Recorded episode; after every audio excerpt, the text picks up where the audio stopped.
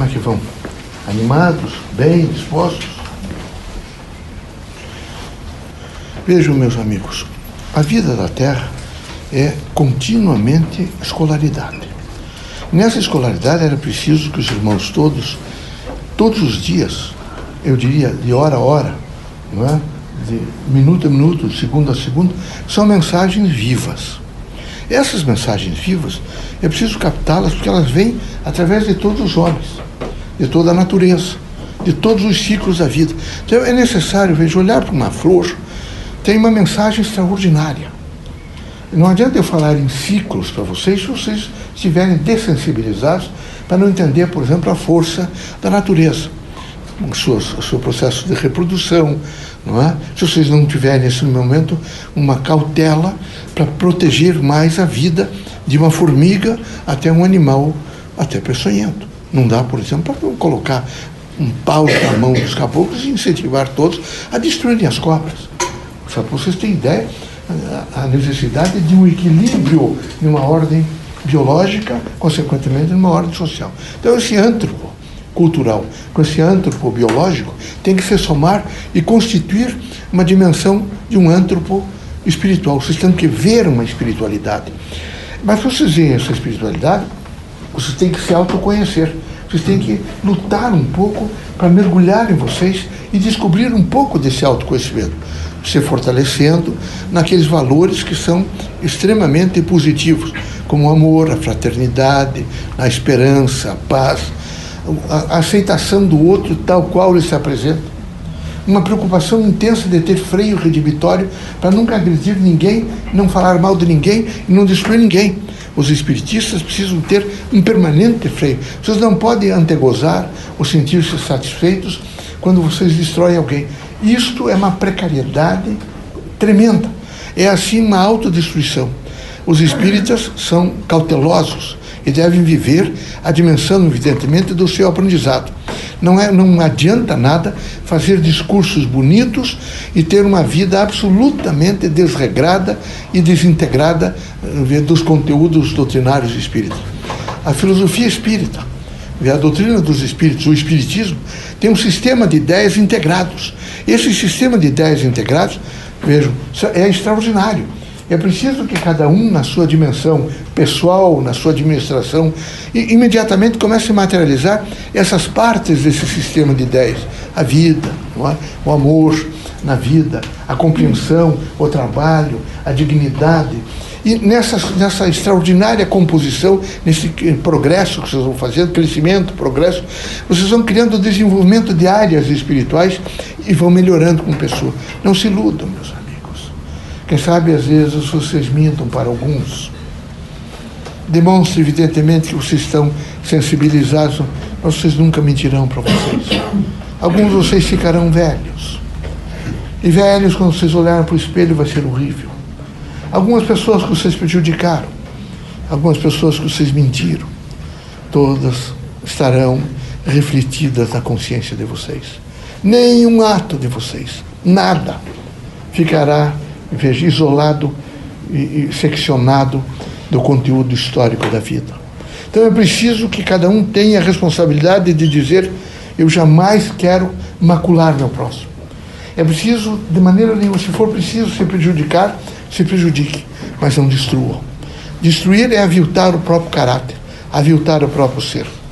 Lembro-me de um sujeito, de um país grande até, que começou, veio, nasceu numa pequena comunidade. A família mudou-se para um grande centro. Imediatamente seguiram lá uma determinada uh, religião. Ele estudou, fez cursos de direito, formou-se é? estudou teologia, tornou-se doutor em direito, em teologia, começou a fazer grandes discursos públicos, palanques para recebê-lo, passou por vários estados desse país, dando discursos sendo aplaudido, e foi crescendo, e pessoas o acompanhando, e, e ele recebendo todos os benefícios, e falando sempre as pérolas de Jesus Cristo, que são pérolas realmente, e fazendo grandes e eméritos discursos extraordinários, impressionando não é, multidões intensas. E foi, e percorreu até que por último ele resolveu não é, ir à cidade onde nasceu. E lá chegando, segurança, não é? porque é, é, é isso faz parte. Enquanto os espíritas não entendem que é preciso rapidamente sair do físico para o metafísico, veja, do, do materialismo para o espiritualismo, para se chegar ao espiritismo, é difícil ser espírita. É preciso pensar nisso.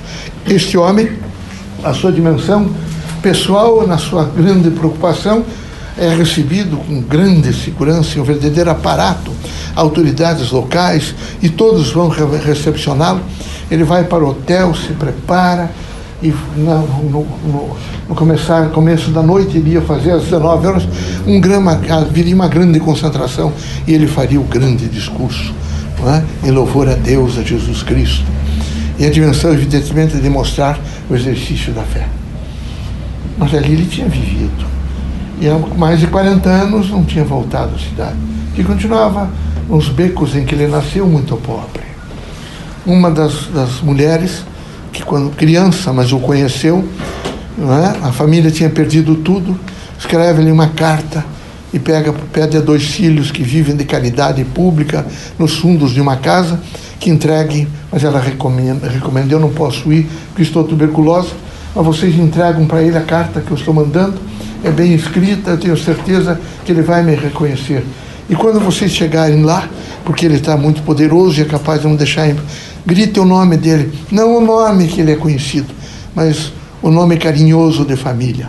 E a menina que tinha 12 anos, esperta, mas muito magrinha, vestido roupa puída, rota, o menino de 9 anos também, precários, descalços, can, can, cansados, no meio daquela multidão, é, quando viam, viram ele chegar com todo o aparato, conseguiram romper efetivamente a segurança, crianças, e se aproximaram dele. E a menina, a mãe tinha dito tantas coisas boas dele, tinham falado tanto, até da religião que seguia, que a menina aproximou-se dele para entregar-lhe a carta e o menino, ele começou a gritar: segurança, segurança, tire esses mulambos daqui. Que coisas horríveis essas criaturas. Imagine onde está o chefe da segurança, eu quero providências, eu não posso sofrer essa agressão. E aí afastou e como é que você errou? Eles ousam me tocar. Ah, e afastaram. Aí um dos policiais da segurança disse, não é, excelência, doutor, são duas crianças. Não quero saber. Veja, rotos e sujos. Afaste-os de mim. Aí ele, quando a menina ia sendo afastada, a mãe mandou essa carta. E ele tinha um cesto para recolher as cartas, mas ele resolveu pôr no bolso a carta. E foi, subiu o palanque da glória, da vaidade.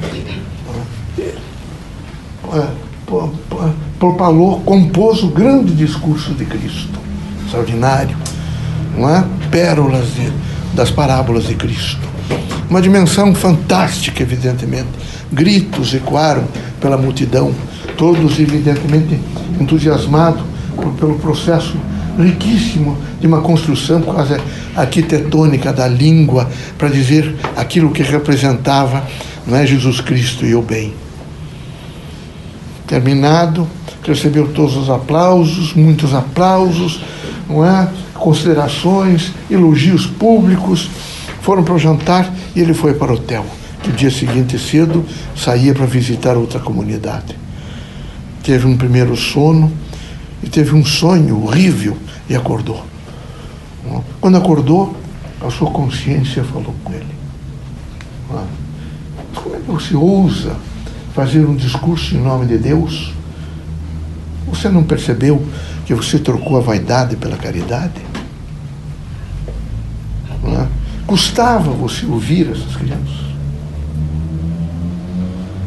Ele foi sendo inquirido pelo seu eu profundo, não é? Com o seu superior, com o seu inferior. Ele não dormiu mais à noite. E de repente ele lembrou que ele tinha posto no bolso a carta das crianças. E ele pegou a carta. Né? E ficou assustado quando ele leu. Ele lembrou, mas há 40 anos ainda lembro. Lembro inclusive do apelido que eu tinha na infância. Lembro. É? E fica assustadíssimo com aquilo. O dia seguinte pega não é, um, um segurança, alguém, e diz que tem que procurar uma região que ele já não lembrava mais aonde aquelas pessoas moravam para encontrá-los, para dizer alguma coisa, para se desculpar. Era consciência acusada. Não adianta criar pérolas de linguagens espiritistas, que é uma verdadeira adulteração de caráter, dizendo que é alguma coisa que não é. É preciso, antes de mais nada, ter uma, uma verdadeira fricção interna e quem sabe até um, uma, colocar uma lixa para retirar aquelas coisas do materialismo. Não resolve nada ficar um genuflexório, nem a fazer exortações a Deus, quando a mensagem, a prática é de aviltamento do homem, sem nenhum espírito de caridade e de amor ao próximo. Por isso, nós, nós espíritos, temos a grande missão de recomendar a vocês todos um espírito de humildade. É preciso humildade. Não se iludam que roupas bonitas, joias ou ostentação vão trazer a vocês qualquer complementação de vida. Pelo contrário, vão aviltar o caráter de vocês, vão destruí-los, vão romper com o equilíbrio de vocês. É preciso que haja em vocês uma força moral tão extraordinária, tão fantástica, que imediatamente modere, não é? Todos os apetites da vida, entre esses essas dimensões de ordem sexual que desarticulam a ordem moral do ser humano. Gostaria que vocês fossem muito lúcidos na leitura, no estudo não é? e na pesquisa vinculada à doutrina dos espíritos. O sistema de ideias espírita aberto, mas ele só entrará em vocês na medida em que vocês alcançarem, em primeiro lugar, com, lutando desesperadamente, mas lutando para sair do físico para o metafísico. O físico é o místico, é o sacro, é o esotérico, vejo, não é? E, e, consequentemente, não leva vocês a nada. Ele leva um processo de repetição. Não é? a, a metafísica, pelo menos, mostra a vocês uma vida que não é a da Terra. Para depois vocês imediatamente, quem sabe, conseguirem sair dessa extraordinária, perniciosa, nociva e ostentatoriamente destruidora, que é o materialismo e vocês caminhar para o espiritualismo. Alcançando o espiritualismo, com a dimensão, evidentemente, eh, do, do espírito, da eternidade do espírito, vocês vão alcançar a doutrina dos espíritos, portanto, o espiritismo propriamente dito. E ali entender Deus né, como princípio e fundamento da vida, Cristo como grande redentor, um indivíduo extraordinário que traz mensagens de construção a força do livre-arbítrio, permitindo que cada um se eduque, reencarnação, reencarnação, consciência a consciência, o processo reencarnatório, para criar, evidentemente, a explicação de uma diversidade e de um posicionamento crítico de amor, de fraternidade, de luz e de experiências pró pripróprias, e a integração entre os diversos polissistemas e a vida da Terra. Assim, se vocês estiverem preparados, vocês vão de, de assimilar a doutrina dos Espíritos sem adulterá-la. É preciso não ser esse orador. Não adianta ter linguagens bonitas, não adianta ter pérolas na, na gramática, não é? E ódio no coração. Não adianta, não vai resolver. Quando Deus, com toda certeza, compôs o mundo, há uma lenda lá no Oriente que diz que alguns dos seus é, é, colaboradores disseram: E aonde nós colocaremos a verdade? Um disse: em cima do maior morro que tiver, para que eles sofram para subir e encontrá-la. Outro disse, nos abissais, nas profundas fossas dos oceanos. E outro disse, nos locais mais escondidos possíveis da terra e inóspitos como, como o deserto. E imediatamente, não é? Deus disse a eles: Não, vamos colocá-los no seu coração e na sua inteligência.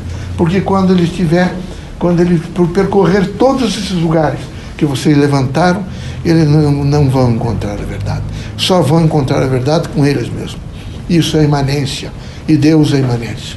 Que Deus abençoe vocês, que Jesus os fortaleça e vocês fortalecidos para essa imanência sejam homens livres, muito livres, independentes, conscientes e fortes. Que na casa de vocês, que sabe, se tenha permanentemente uma placa. Aqui não se mente como aqui nesta casa.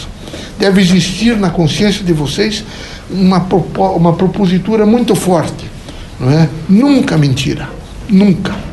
Sempre a busca da verdade. Deus abençoe vocês todos. Jesus os ilumine, vocês sejam muito fortes. Espero que nenhum de vocês se identifique com um pregador espírita de pérolas. É praticamente uma coisa vã. Espero que vocês sejam homens lúcidos para trabalhar uma mensagem lúcida e absolutamente integrada à vida, tá bom?